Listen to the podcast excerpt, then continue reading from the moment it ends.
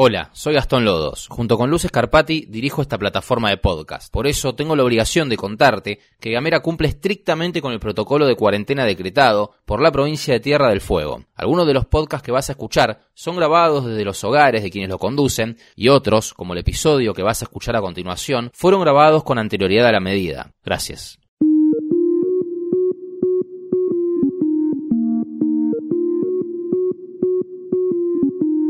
Estás escuchando Gamera. Hablamos distinto.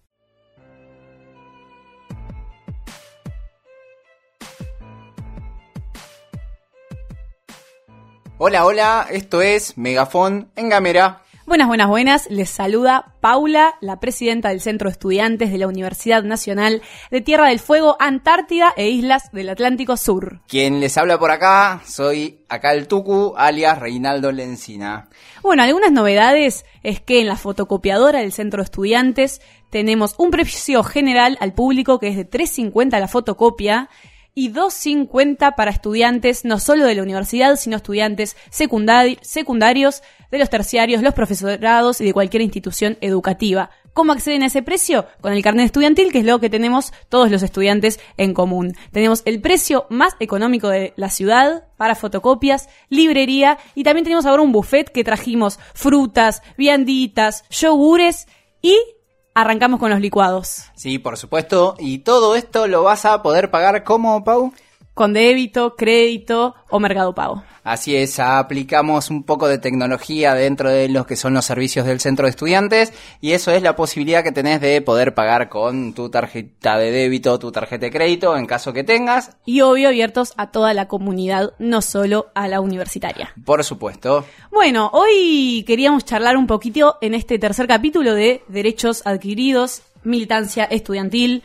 Eh, un poquito de las batallas que se fueron dando en estos últimos seis años de vida universitaria y no y cómo fue creciendo la universidad hacia el interior de la provincia. Un poco hemos adelantado ya no de las proyecciones. Así es pero me parece que eh, nada arranquemos tirando redes sociales bueno, dale, te tiro las redes sociales. Nos pueden encontrar en Spotify como Megafon en Gamera y también nos pueden encontrar en las redes sociales como arroba megafon.ce un TDF, que son las siglas de Centro de Estudiantes un TDF. Así es, así es. Bueno, bien, arrancamos este tercer capítulo eh, para hablar de derechos estudiantiles, como decías Paula, y tenemos mucha tela para cortar, así que vamos a tratar de resumir lo más que podamos a todo, a todo lo que se vino haciendo en estos últimos años y cuáles fueron todos los derechos que se fueron adquiriendo a partir de la organización estudiantil. Sí, yo en este punto siempre reivindico esa cuestión de que en general eh, las conquistas y los crecimientos eh, y las revoluciones en general surgen de, de las bases, de los estudiantes, de las organizaciones sindicales también,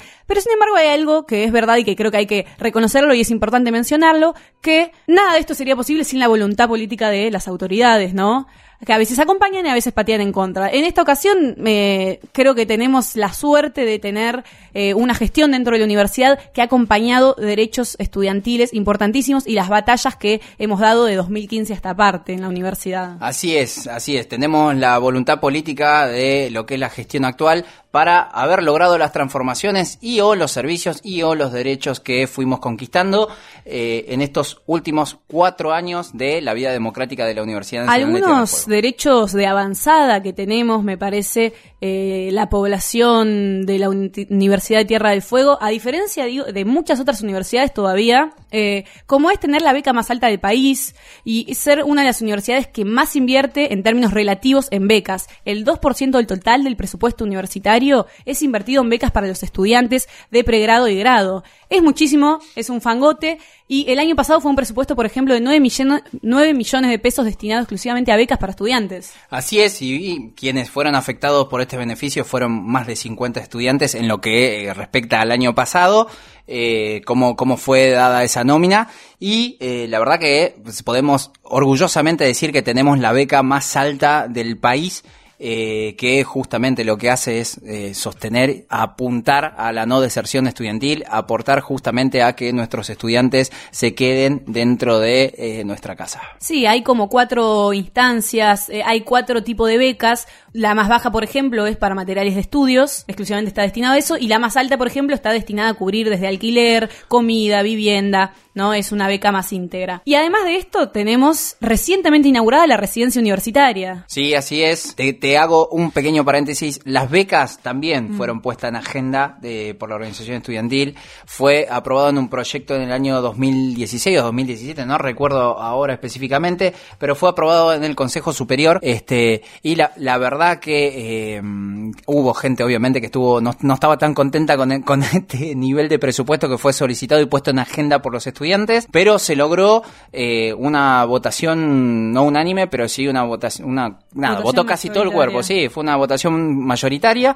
Sí, Eh, bueno, y la puesta en marcha que digo ahí es donde entra también en juego un poco eh, la- esta cuestión de la voluntad política, ¿no? La implementación eh, inmediata de, de estas cuestiones, porque si bien habíamos explicado, ¿no? Que hay un órgano colegiado, que es el órgano superior, el Consejo Superior, que aprueba y discute estas cuestiones, que puede o no darse por mayoría o por unanimidad o las discusiones que se tengan que dar, pero después está el Poder Ejecutivo, el rector, ¿no? Que es el que va a, a- a implementar estas cosas. y se implementó y hoy por hoy es una realidad para todo el claustro estudiantil y para toda la ciudadanía que tenga ganas de entrar a estudiar en la universidad. Bueno, este año abrió, bueno, en verdad la- abrió por primera vez las inscripciones a la residencia universitaria en agosto del año pasado y este año se a- comienza el año, digamos, con esta eh, periodo de inscripciones que fue durante todo el mes de febrero. Así es, se creó la residencia universitaria también a fuego de militancia y de participación de los estudiantes. Digo, para contarles anecdóticamente, digo, el- como, como organización estudiantil y como claustro estudiantes venimos trabajando en esto hace justamente 3, 4 años eh, y la verdad que esto, ¿no? Voluntad política, se puso a disposición un espacio de la institución para que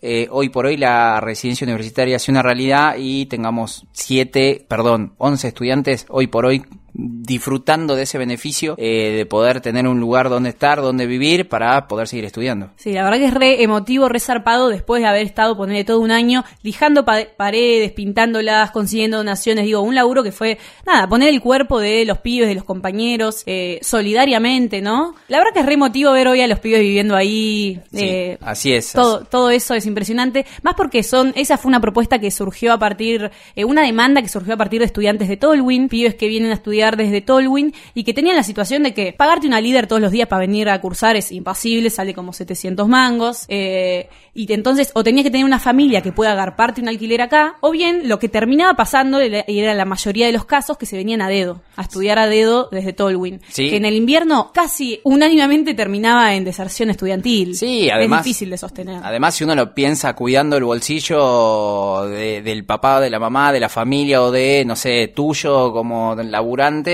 eh, digo, pensando en el bolsillo, lo que se logró fue justamente, ¿no? Pon- Poner eh, este servicio en la superficie pensando en que eh, le salía más barato a la familia que su hijo, su hija, su hija vaya a estudiar a Buenos Aires porque era más, más barato pagar un alquiler allá.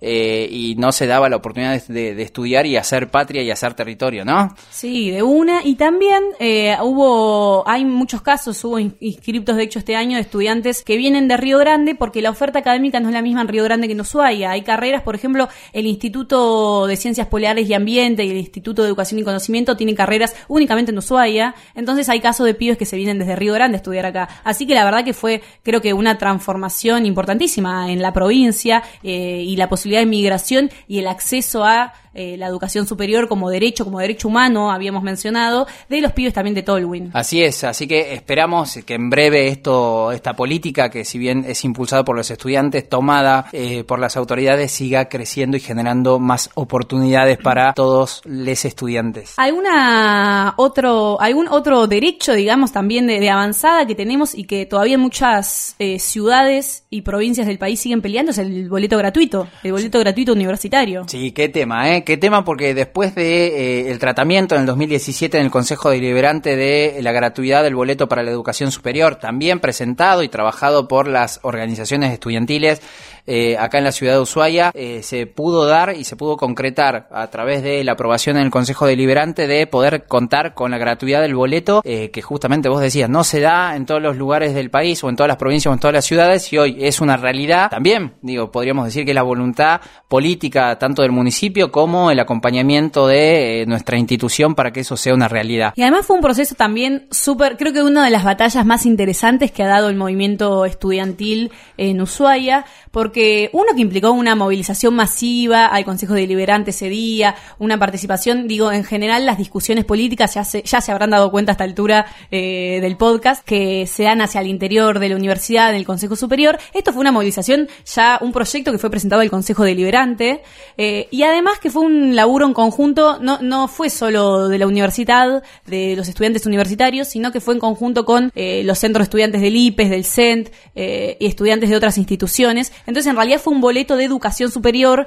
pensándolo en conjunto, ¿no? Pensando la educación superior, no solo la universitaria, y esto también es eh, trascendental, y en muchos otros, eh, en otras ciudades y provincias, eh, esto no se ha elaborado en conjunto. Yo creo que eso es algo para reivindicar también, ¿no? del movimiento estudiantil acá en Ushuaia, que se mueve en conjunto para estas victorias con todos los estudiantes de la educación superior. No, y además se da el fenómeno de poner el conocimiento al servicio de el colectivo, ¿no? Digo, lo que se aprendió, lo que se venía aprendiendo durante las carreras, digo, hacer salir, hacer encuestas, hacer una, la, toda la parte cuantitativa para poder mostrar la necesidad. Eh, creo que fue una puesta en valor de los estudiantes de cómo a partir de todo este conocimiento se generan políticas públicas reales y se pueden poner en agenda y en la superficie problemáticas sociales y en este caso de la comunidad universitaria y la comunidad estudiantil de nuestra ciudad. Ahora que lo decís, eso fue también un laburo re profesional de relevamiento de datos. La verdad que fue un laburo súper interesante. Bueno, y, y en otro asunto, otro, otro derecho que también hay en pocas universidades, creo que es una de las cosas eh, también interesantes cuando hablamos con compañeros que estudian en otras universidades del país que admiran, es la sala de juegos multiedad, que es una sala de cuidados infantiles para hijes de trabajadores, trabajadoras, estudiantes eh, de la casa de estudios. Sí, sí, la verdad que hoy por hoy se cuenta con una sala de cuidados infantiles en la ciudad, en la sede de la Universidad de la Ciudad de Río Grande, eh, donde nada, está implementada, funciona, eh, hoy por hoy mamás y papás pueden dejar eh, a su nene en esta sala de cuidados, en esta sala de cuidados y poder seguir los estudios correspondientes en los horarios que eh, digo uno está prácticamente sobrepasado siempre cuando uno es papá o mamá por la familia. Sí, y de hecho creo que es una política que tuvo mucha perspectiva de género porque en verdad las principales afectadas a la hora de estudiar y de laburar son, son las mujeres en general. De hecho, esto lo, lo hemos comentado en Gamera en una entrevista que, tuvimos, que en general una como estudiante lo ve todo el tiempo, eh, que es en las aulas una ve a las compañeras cursando con sus bebés. Generalmente eh, los compañeros, los estudiantes que son padres, no van no tienen la necesidad eh, por diversos motivos, de ir con sus bebés a clase y será que siempre tiene un núcleo de contención, una madre o alguien que se haga cargo del bebé. En cambio, en el caso de las mujeres nos encontramos con que a veces son las únicas responsables de la maternidad. Entonces, eh, son las que vemos cursando en las aulas, rindiendo con sus bebés a UPA. Entonces, creo que es importante como herramienta de contención, como herramienta de inclusión, perdón, de las mujeres a la vida universitaria y a la educación, creo que es fundamental como política la sala de cuidados infantiles para garantizar la educación, el derecho humano a la educación de las mujeres. Sí, por supuesto. Así que se viene eh, en breve, en breve, sabemos que se viene la implementación acá en la ciudad de Ushuaia eh, de la sala de cuidados infantiles para que, obviamente, ¿no? compañeros, compañeras, y como bien vos decías, se pueda achicar esta desigualdad que se da en nuestra sociedad y que desde la comunidad universitaria se puede trabajar generando estas políticas para corregir todas estas situaciones. Bueno, otra, otra cosita interesante que son las ayudantías rentadas. Esta es una batalla también que dan los estudiantes en todas las universidades del país. Hay muchas universidades todavía donde las ayudantías son ad honorem, donde el estudiante está precarizado, ¿no? Está laburando gratis ad honorem y esto lo que genera en realidad es que solo puedan laburar y tener esa experiencia laboral aquellos que tengan sus necesidades básicas satisfechas, ¿no? Porque si vos tenés que ir a laburar, tenés familia, tenés que ir a estudiar no sé qué, no tenés tiempo para para ser ayudante de cátedra. No, no, no, no. Y además digo, esta, esta apuesta que se hace para que los estudiantes puedan ingresar a la carrera de la docencia, a la carrera netamente académica, y además que se te reconozca el laburo, porque es un trabajo, es un trabajo más. Ser un ayudante de cátedra es ser un, docente. Es un, trabajo más que está reconocido dentro del convenio colectivo de trabajo docente. Y la verdad que cuando se puso en la superficie, se presentó este proyecto en el Consejo Superior, no fue aprobado por unanimidad, fue aprobado por mayoría mayoría había eh, este un sector de la universidad que no tenía esta misma visión de eh, otorgar este derecho porque consideraba o considera que los estudiantes no se merecen ser catalogados como docentes eh, cuando el mismo convenio colectivo de trabajo así lo explicita. Pero por suerte hoy los estudiantes tenemos derechos laborales, tenemos antigüedad docente y nos garpan por laburar. Exactamente, exactamente. Todo aquel estudiante, exactamente, todo aquel estudiante que hoy por hoy tiene la oportunidad o tuvo la oportunidad de ser ayudante cátedra y que a su vez le paguen un sueldito y a la vez lo reconozcan como, eh, como un docente más, eh, se logró, y está bueno explicitarlo esto también, se logró por la organización estudiantil y porque los estudiantes, eh, les estudiantes presentamos este proyecto en el Consejo Superior y fue aprobado. Después hay una serie de, de proyectos estudiantiles o no estudiantiles, digo, pero que, que surgieron en conjunto con los gremios docentes y no docentes y esto es interesante porque también en la historia del movimiento estudiantil argentino, la lucha de los trabajadores y de los estudiantes ha ido de la mano eh, y tiene mucho que ver, ¿no? Cuando los docentes eh, y, los y los trabajadores no docentes están precarizados, eso se ve principalmente, afecta principalmente a los estudiantes, ¿no? Entonces, eh, por ejemplo, se me ocurre el cupo laboral trans, que ha sido una de las universidades pioneras, nuestra universidad, que fue un proyecto, eh, y esto se dice poco, no solo fue un proyecto de cupo laboral trans, además presentado por eh, el movimiento estudiantil, por, en realidad por Megafon, digo, fue presentado por Megafon junto con Red Diversa Positiva. no solo fue pensado para los trabajadores, para la planta laboral de la universidad, sino también que fue una inclusión estudiantil trans. Lo que hicimos es que se incorpore en el instrumento de evaluación de las becas la perspectiva de género. Entonces, hoy tu condición de género también tiene un puntaje dentro de la evaluación para ingresar a las becas. Exactamente, exactamente. Eso, de esto no se habla mucho, no se habla mucho, no se lo pone en la superficie, pero lo que, digo, vos lo dijiste claramente, los estudiantes también, les estudiantes, las estudiantes se ven obviamente eh, encuadrados dentro de esta, nueva política pública, de este derecho generado hacia dentro de la universidad, que se pone o pone en agenda a nivel nacional el cupo laboral, pero a la vez pone todo, toda esta otra parte, ¿no? De cómo se van generando las condiciones políticas eh, a estas minorías sociales. Y en lo que sí fue pionera respecto al cupo laboral, la, la universidad, eh, es en, porque el cupo, el antecedente que hay es el de la Universidad de Mar del Plata, donde existe el cupo para el trabajo no docente, que es el trabajo técnico administrativo. Nuestra universidad lo que decidimos es incluir también ese cupo para el trabajo docente, porque también, no creen, las personas trans no están solo capacitadas para hacer trabajo administrativo, ¿no? Queremos que tener profesionales trans dentro de las aulas dando clases. Sí, por supuesto formando a nuestros estudiantes. Así que en eso fue muy pionera la universidad y es algo que admiran, la verdad que reivindican eh, desde todas las universidades del país. Sí, creo que el proyecto, bueno, podemos hacer, eh, ¿cómo, ¿cómo, se dice cuando uno se tira flores a sí mismo? Digo, nada, podemos hablar en primera persona y podemos decir que eh, este proyecto que, que, fue aprobado se elevó a, a muchos estratos eh, a nivel nacional, no solo dentro del ámbito universitario, sino también afuera que justamente es eh, un antecedente más para generar derechos dentro de todo el Estado Nacional. Bueno, y hubo también un proceso súper interesante de regularización de la planta docente y no docente de la universidad, ¿no? Sí, sí, la verdad que eh, poder decir que actualmente más del 90% de la planta docente y no docente de nuestra universidad se encuentra en planta irregular, eh, la verdad que digo somos un fenómeno a nivel nacional. Eh, Sobre todo porque esto fue, en un, fue una decisión política en un contexto de ajuste y de despidos, donde lo que la, la decisión que tomó la universidad fue proteger a sus trabajadores, digamos, y blindarlos de ese contexto de ajuste donde no estaban garantizados ni siquiera la guita para sueldos en la guita que bajaba Nación a las universidades. Sí, esto, esto lo decía hace, hace muy poco el rector en uno de sus discursos que eh, cuando a él le pedían, en el, eh, desde el gobierno de Cambiemos, le pedían que despida personal y que achique la planta, eh, el rector hizo todo lo contrario y apostó a regularizar la situación laboral de todos los trabajadores para que nadie se quede sin laburo. y eso creo que, digo, poniendo no solo voluntad política, sino justamente digo, poniendo sobre la mesa y poniendo lo que había que poner, se logró y se, eh, digo, sostener no solo todos los puestos laborales, sino que se concurse y se garantice el trabajo a todos los trabajadores, valga la redundancia, de la universidad. Un fenómeno que, como digo, hemos logrado en, todo nuestro tránsito charlar con un montón de personas, de, de trabajadores de otras universidades y, y que la, univers- la UNTDF tenga el personal de esta forma blanqueado, digo, sin precarización laboral, cuidando a todos y a todes, es un fenómeno también dentro de todo el sistema universitario. Me estoy olvidando de una cosita que A no la mencionamos. Diga. Comedor universitario.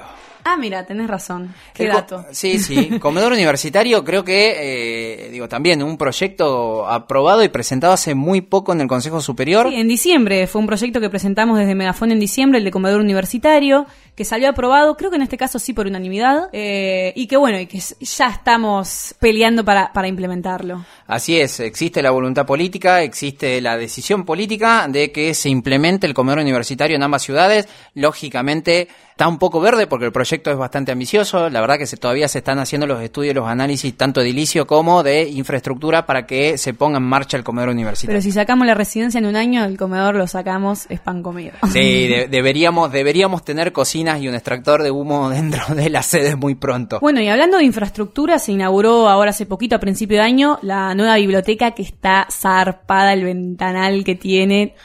Ya estudiar ahí es una gloria.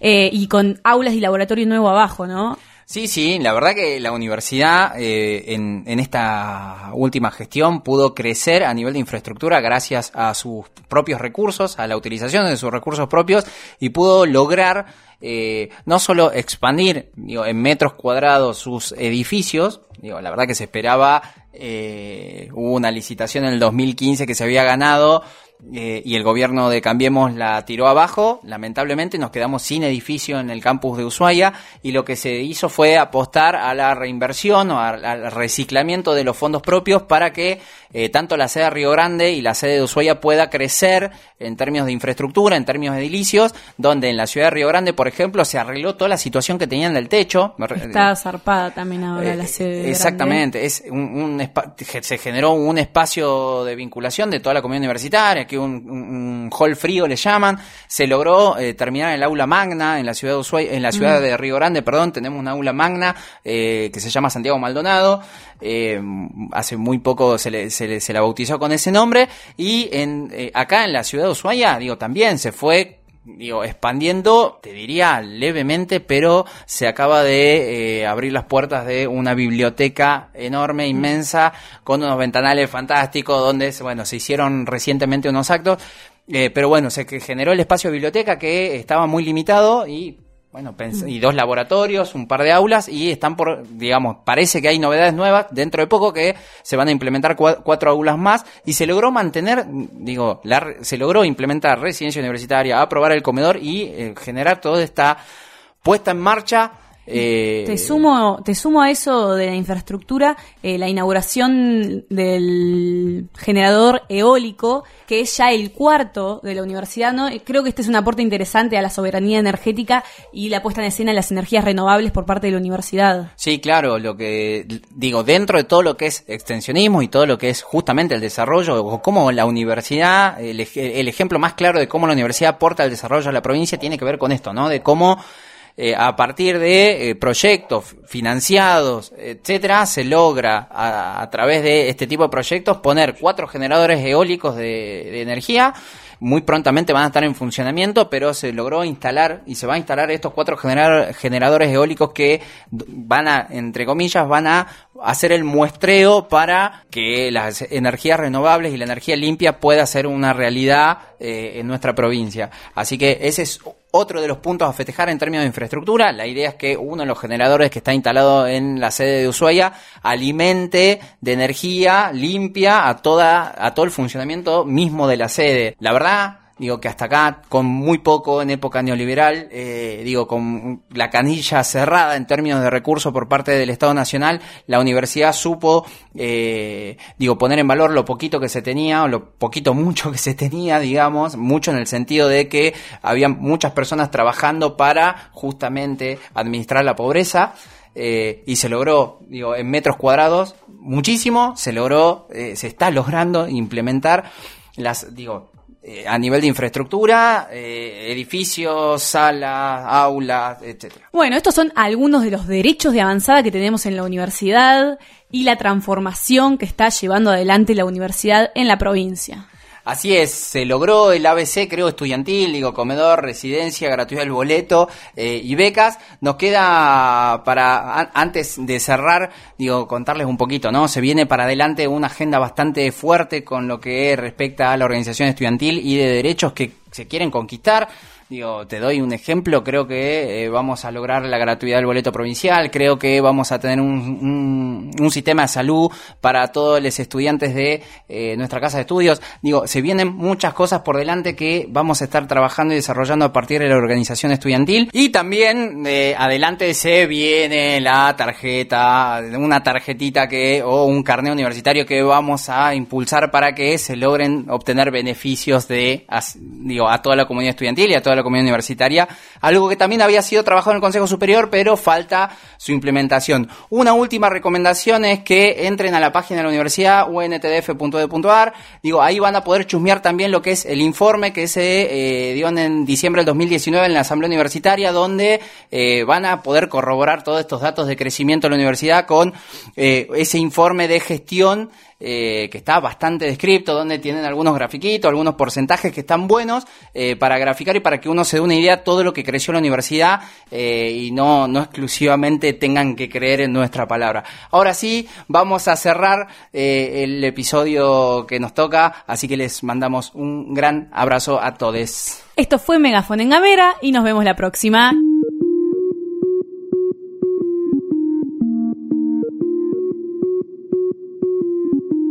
Seguí nuestros contenidos en gamera.com.ar.